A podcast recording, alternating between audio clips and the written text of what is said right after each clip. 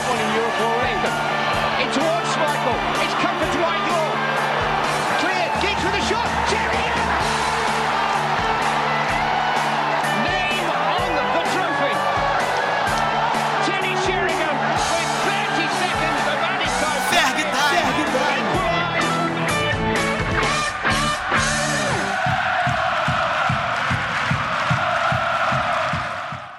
Salve, caro ouvinte do Ferg Time, o podcast da Red Army Brasil.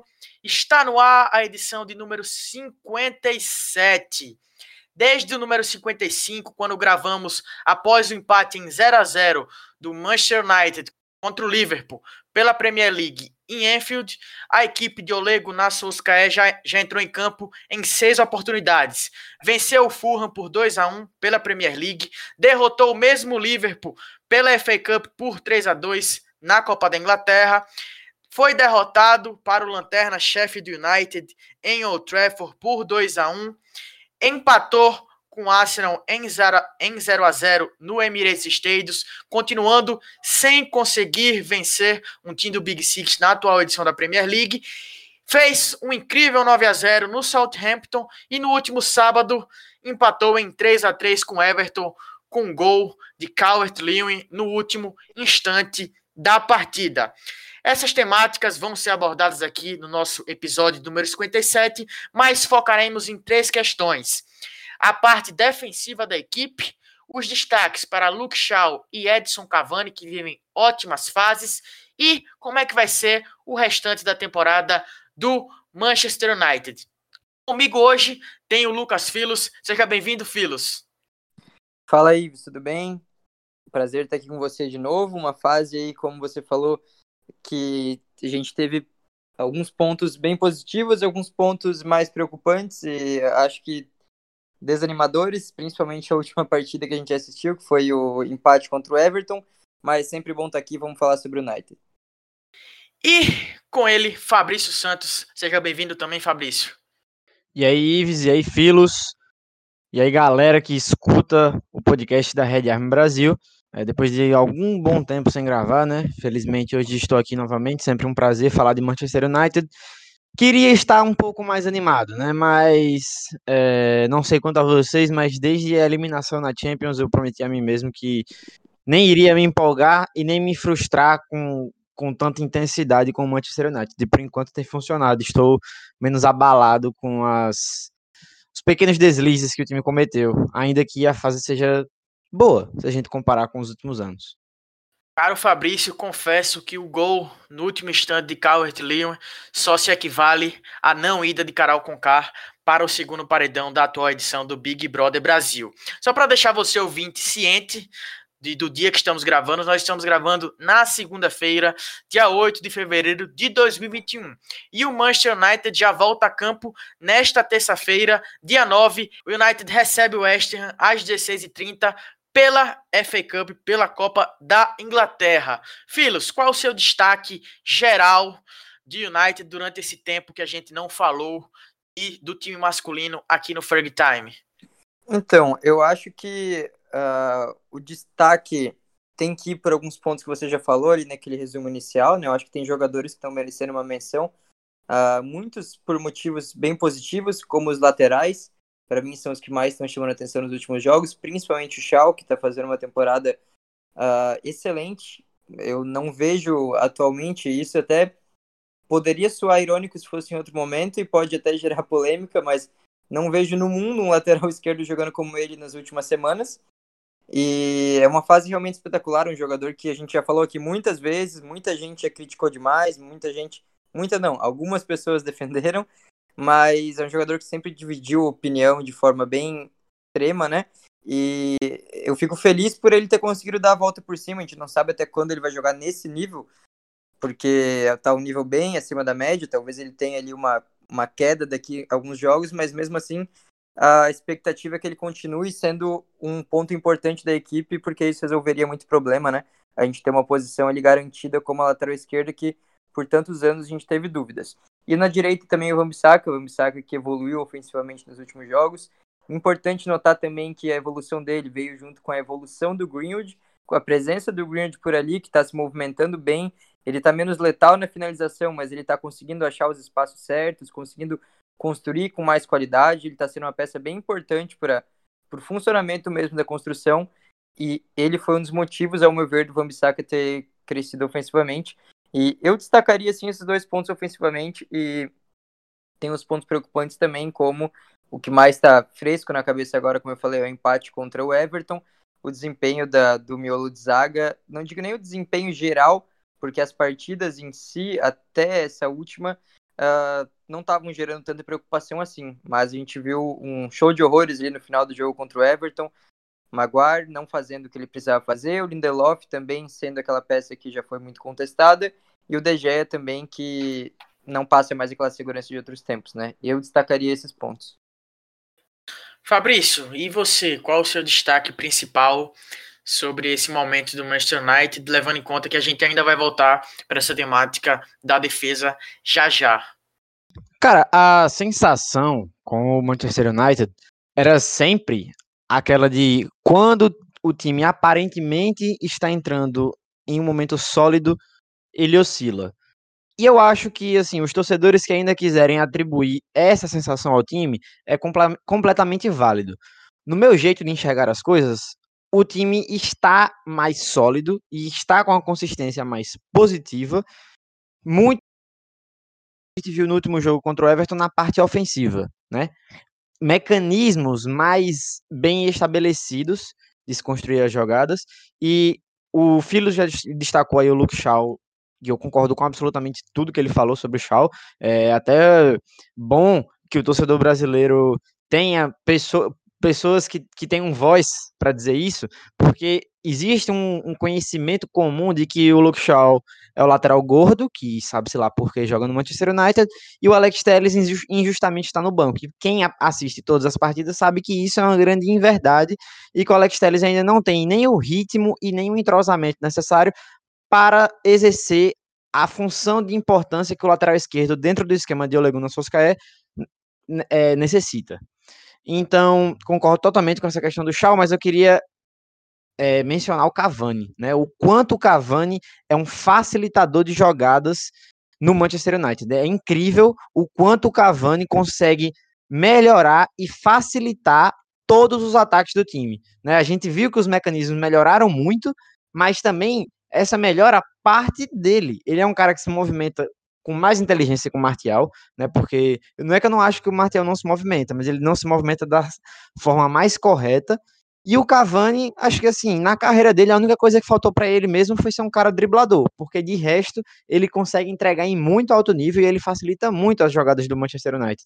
Então, assim, o meu destaque é, é como a parte ofensiva tem sido mais coesa, mais sólida e mais organizada. E o destaque negativo, claro, para a defesa que até agora é o tormento do United na temporada, e eu acho que fica cada vez mais clara a necessidade de um outro zagueiro. Filos, aproveitando essa deixa da defesa que você já tinha citado no seu primeiro comentário, como é que você vê essa questão da, da parte defensiva do time de Solskjaer? A gente em certo momento teve uma impressão, como você bem colocou também, que já tinha essa questão tinha sido resolvida, seja com o Maguire ou com o Lindelof, ou até com aquela boa sequência de Eric Bailly. Porém, eu preciso trazer alguns números. O United já sofreu 30 gols na atual edição da Premier League. Em contrapartida, o atual líder da competição, Manchester City, sofreu apenas 14, ou seja, menos da metade do que os Red Devils sofreram. A média é de 1,3 gol por jogo. Dos 10 primeiros colocados, apenas o Leeds United sofreu mais gols que o United. O Leeds sofreu até o momento 38. Como é que você vê essa questão, Filos? É, eu acho que é uma questão que realmente é importante, porque a gente sabe que não basta só fazer gol, o time tem que saber não levar também. Até porque o que está acontecendo recentemente, eu vi alguém comentar no Twitter, não lembro quem, mas alguém comentando que o que está acontecendo é que o ataque está tendo uma responsabilidade ainda maior de fazer ainda mais gols, gols que às vezes não seriam tão necessários assim se a defesa tivesse cumprindo melhor o seu papel. E em alguns jogos a gente sabe que isso é verdade. É claro que não dá para falar que o desempenho tem sido terrível, eu acho. Eu discordaria daí, porque se a gente olhar os números, realmente está sendo é, terrível nos números e mostra que tem alguma coisa errada. Mas também não acho que é uma coisa errada extrema, no sentido de que, se a gente analisar o desempenho, a gente percebe muita coisa problemática. Não vejo nesse sentido, mas tem certos pontos que realmente precisam evoluir. Eu acho que passa um pouco por organização, mas muito pela questão individual também. É, é consenso já, o clube mesmo sabe que precisa de um zagueiro novo.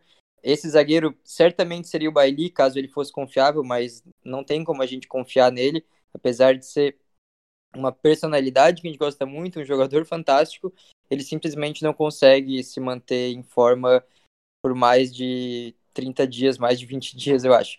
Então não tem como, então acho que passa por jornal de transferência de novo, é um trabalho gradual e o Solskjaer sempre foi muito ciente disso também, mesmo que ele não fique falando isso publicamente, né? Então acho que passa por isso e passa um pouco por pontos que tem que ser trabalhado na, nos treinamentos também mesmo, como o Van Bissaka, que é um jogador que eu destaquei aqui por pontos bem positivos, mas a gente sabe também que apesar de ele ser um lateral defensivo nas ações em si, o desarme principalmente, excepcional, ele tem algumas falhas que ele precisa corrigir, senão vai gerar problema. A gente viu já o time sofrendo algumas vezes com aqueles momentos que ele é uh, puxado, digamos assim, pelo ponta adversário, e ele o United não faz aquela linha de impedimento, né? O até já falou disso. Mas não significa também que o jogador tem que estar a 5 metros atrás dos outros três defensores. Isso daí é prejudicial com sem linha de impedimento. Então acho que tem uns pontos que tem a ver mais com, com treinamento mesmo, com organização, e outros que tem a ver com, com jogador, e um ponto que eu destaco bastante é o De Gea, que é um jogador que é, é ícone, é um jogador que sempre vai ser lembrado pelos melhores momentos que ele teve no clube, mas simplesmente não, não passa, né, aquela segurança, pelo menos para mim, que ele passava nos outros anos. Parece que o time melhorou e ele piorou, e isso preocupa porque o jogador precisa desempenhar, né? Ele é o goleiro, ele é o último homem do Manchester United, um time que quer brigar por títulos, e simplesmente não pode ter lances como alguns que ele que ele tá tendo nesses últimos anos, né?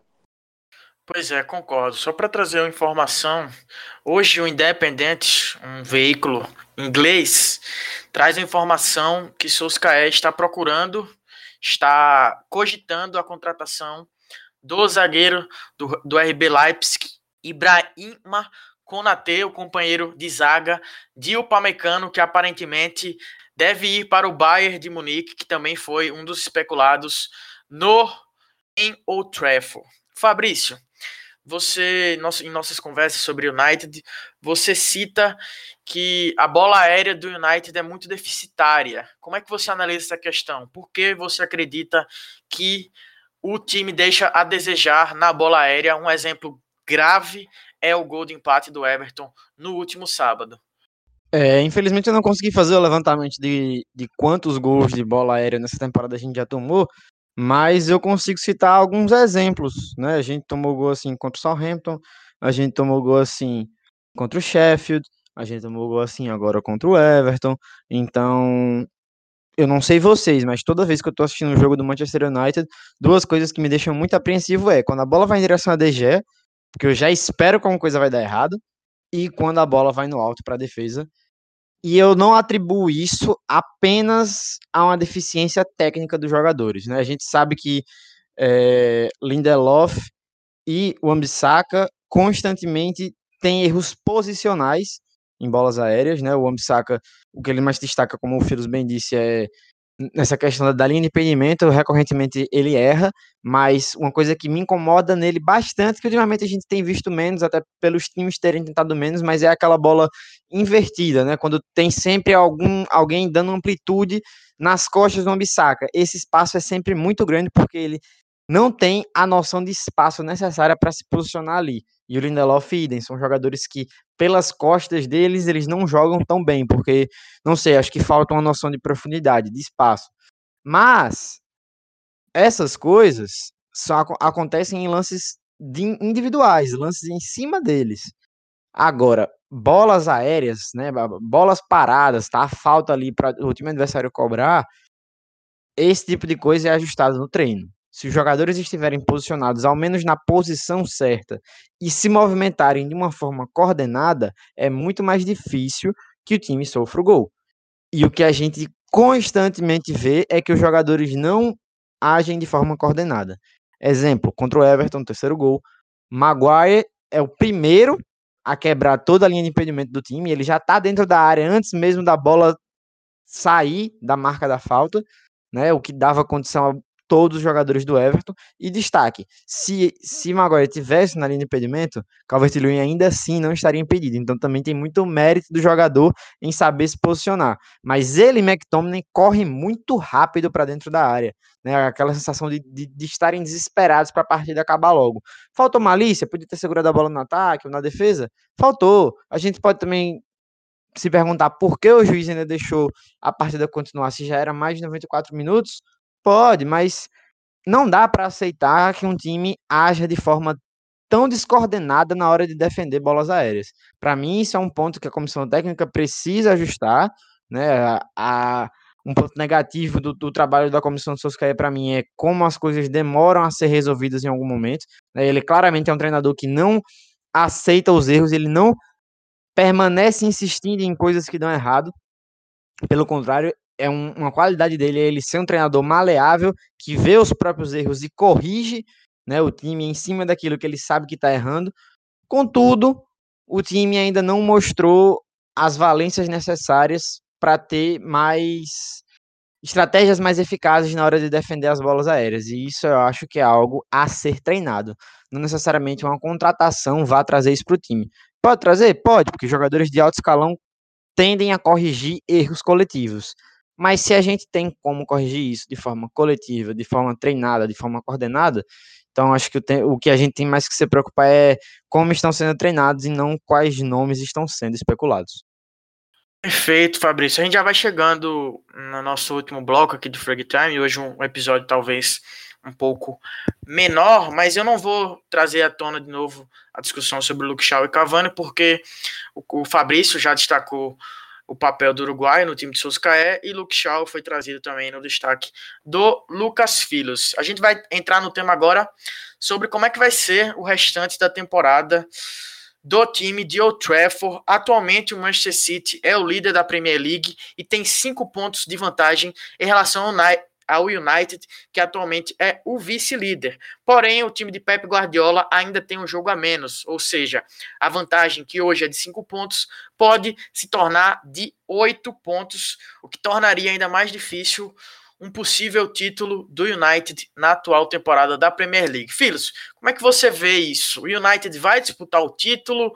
O United, a disputa do United é outra o título tem que vir em outras temporadas. Como é que você enxerga essa situação atual do time de Solskjaer? Eu penso que assim, eu acho que se o time entrar numa briga, é óbvio que é impossível não criar uma expectativa, mesmo que seja lá no subconsciente do torcedor. Todo torcedor quer ver o time brigando por títulos e sentir que está mais perto já faz com que naturalmente todo mundo uh, se envolva nisso, né? Eu acho que é impossível fugir mas ao mesmo tempo a gente tem que falar também com frieza e falar de um ponto de vista mais consciente. E acho que dentro do clube também existe essa visão de que não, não faria sentido, ao meu ver, existir nenhuma obrigação no momento de conquistar o título. E tanto é que a gente tem que observar que existem dois times que fizeram história na Premier League já. Esse Manchester City já fez história e está novamente fazendo uma bela campanha. O Liverpool já fez história, está sofrendo agora, mas ainda assim é um time que está num estágio mais avançado, apesar de uh, nos últimos meses o United ter jogado melhor. Então, não consigo enxergar uma obrigação de título, considerando que essa é a segunda temporada completa do Solskjaer contra trabalhos já bem maduros com Klopp e Guardiola, principalmente do Guardiola agora que está se destacando novamente, né?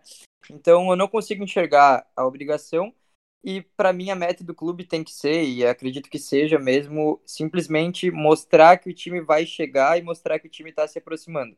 É chegar ali no final da temporada e não tá com o olhar para as costas, olhando ali para o quinto colocado, como a gente olhou nas últimas temporadas. Uh, algumas outras nem isso, né? A gente olhava para o oitavo, para o nono colocado, mas na última a gente disputava ali com Chelsea, com Leicester, a última vaga da Champions. E agora acredito que a obrigação tem que ser mostrar que a gente vai estar tá olhando para cima, seja para o campeão, se a gente tiver como campeão, melhor ainda, mas olhando para o campeão, ou para, às vezes, é uma briga ali entre United, Liverpool e City. Eu acho que essa é a missão do time nessa temporada, é mostrar que está chegando e, a partir daí, então, começar a ter uma pressão realmente maior pela conquista da Premier League, né? O torcedor não pode esquecer que, que existem esses outros dois times do lado que estão em estágios superiores e não dá para tratar como uma, uma obrigação da forma que, que a gente acaba às vezes se convencendo que é por conta do nível que o time começou a mostrar na temporada, né? Pois é, eu sei que a gente é torcedor, né? A gente tenta analisar da forma mais imparcial possível, mesmo que esse podcast seja direcionado ao torcedor do United. E sim, quando chega numa condição de liderança depois de tanto tempo, a expectativa vem.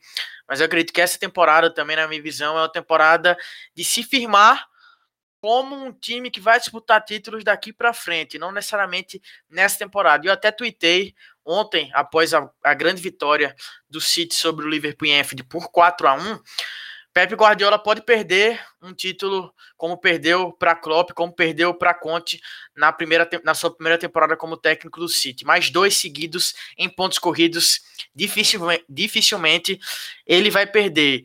E sim, um dos problemas do United é a defesa, uma das melhores situações do time do City é a, defesa, é a defesa, principalmente após a chegada do português Rubem Dias. Fabrício, trazendo você para a discussão, mas já adentrando em outras competições.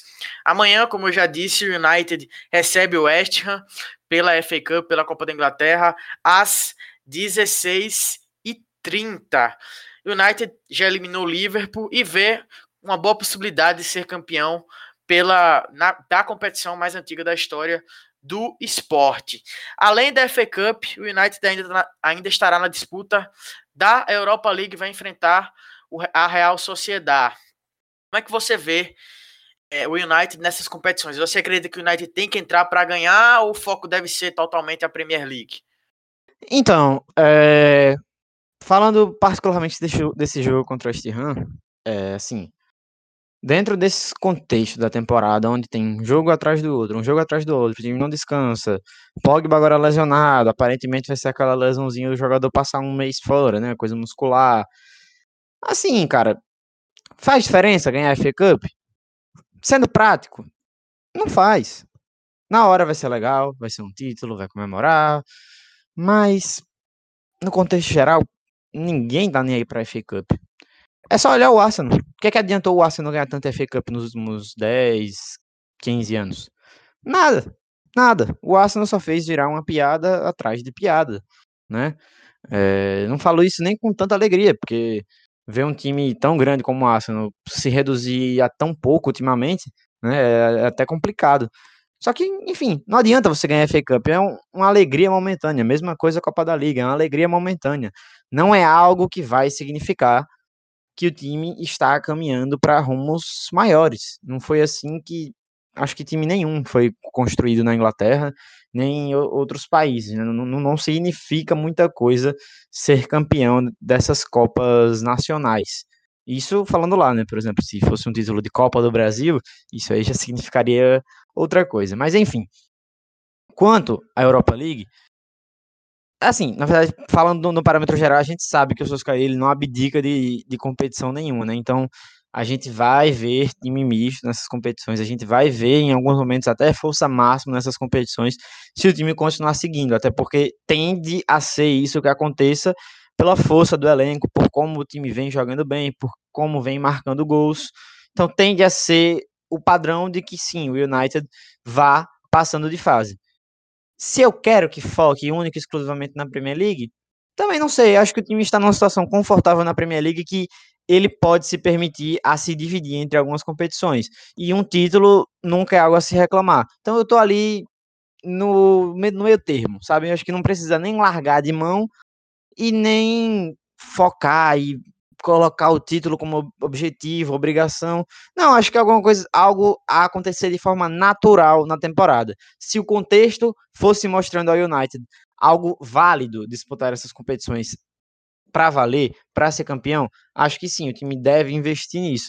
Mas se os contextos forem sendo de que priorizar essas competições atrapalha a Premier League, então foca na Premier League, porque é muito melhor a gente estar tá ali numa posição confortável dentro do, do top 4 do que ficar sofrendo até as últimas rodadas para garantir uma vaga na próxima Champions League, que no momento deve ser o foco do time. Se classificar para a próxima Champions League, manter a receita e ir deixando esse time cada vez mais completo e coisa. Exatamente, o foco deve ser sim a Premier League como foi na última temporada e a infeliz desclassificação precoce após um grande início do time de Solskjaer na atual edição da principal competição europeia. A gente vai chegando já ao fim da, da edição número 57 do Ferg Time, podcast da Red Iron Brasil. Filos, qual o seu destaque final para o nosso episódio de hoje? Então, meu destaque final, eu acho que fica pela mensagem que a gente, acho que no geral, acaba passando por aqui, que é um pouco.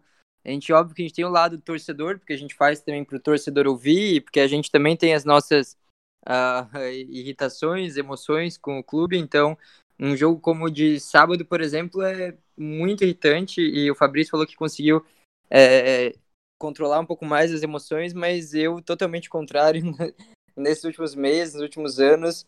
É, eu fico muito irritado quando acontece jogos como esse, mas no geral, assim, a gente ainda pode perceber que o clube está conseguindo se recuperar né, do que era antes. E se a gente for ver bem, a gente falou do jogo contra o Everton de pontos bem negativos, mas a partida do ponto de vista ofensivo, para mim foi uma das melhores sob o comando do Solskjaer. Então, é engraçado que se não fosse aquele último lance, se não fosse a falta que o Tuanzeb fez, talvez a, o ânimo que a gente estaria falando e todo o assunto que gira em torno do United desde sábado seria bem positivo, né? Porque foi uma atuação que teve muitos pontos positivos também.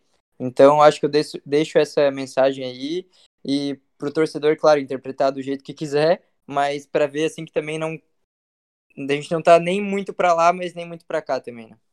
Pois é, eu assino embaixo do que o Filos trouxe. Fabrício, e o seu? Qual o seu destaque final? Cara, o meu destaque final é que o United tem um caminho a seguir. Né? Acho que recentemente parou essa, essa comoção tão grande por, pela demissão do treinador, né? que é algo que acho que já passou pela cabeça de cada um que está aqui presente nesse diálogo, mas acho que todo mundo concordava de que, ao menos até o fim dessa temporada, era necessário que ele permanecesse. E agora, no momento, pelo menos eu, é, que era um entusiasta da possibilidade de Pochettino assumir o time ao final dessa temporada, agora que Pochettino está no PSG, as coisas estão acontecendo no United, acho que cada vez mais a gente pode ficar seguro com o trabalho que está acontecendo.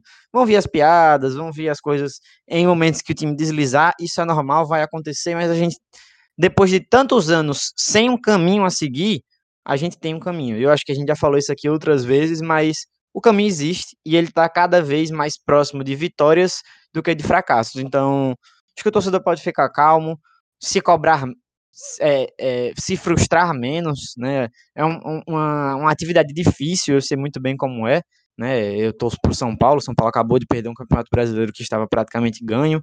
Então, essas coisas acontecem no esporte, é muito difícil que a gente, como torcedor, tenha paciência, mas a gente também tem que entender as coisas a longo prazo. O United passou muitos anos sem um caminho correto a se seguir depois que o Ferguson saiu. E o Solskjaer chegou para corrigir a casa, para fazer a limpa no elenco, né? Nomes como Fellaini, Linga, é, Smalling, é, é, Darmian, agora muito provavelmente o Jones, nomes que só faziam nos atormentar, finalmente foram embora. Peças que realmente agregam ao time chegaram. Então, o United segue um caminho ainda com falhas, ainda com tropeços, mas tem um caminho e esse caminho é sim promissor. Então, meu destaque é calma, torcedor. Existe um plano e esse plano tende a ser bem concretizado. Segue o plano, confie no processo. Essa é a mensagem final da edição número 57 do Frag Time, o podcast da Red Army Brasil.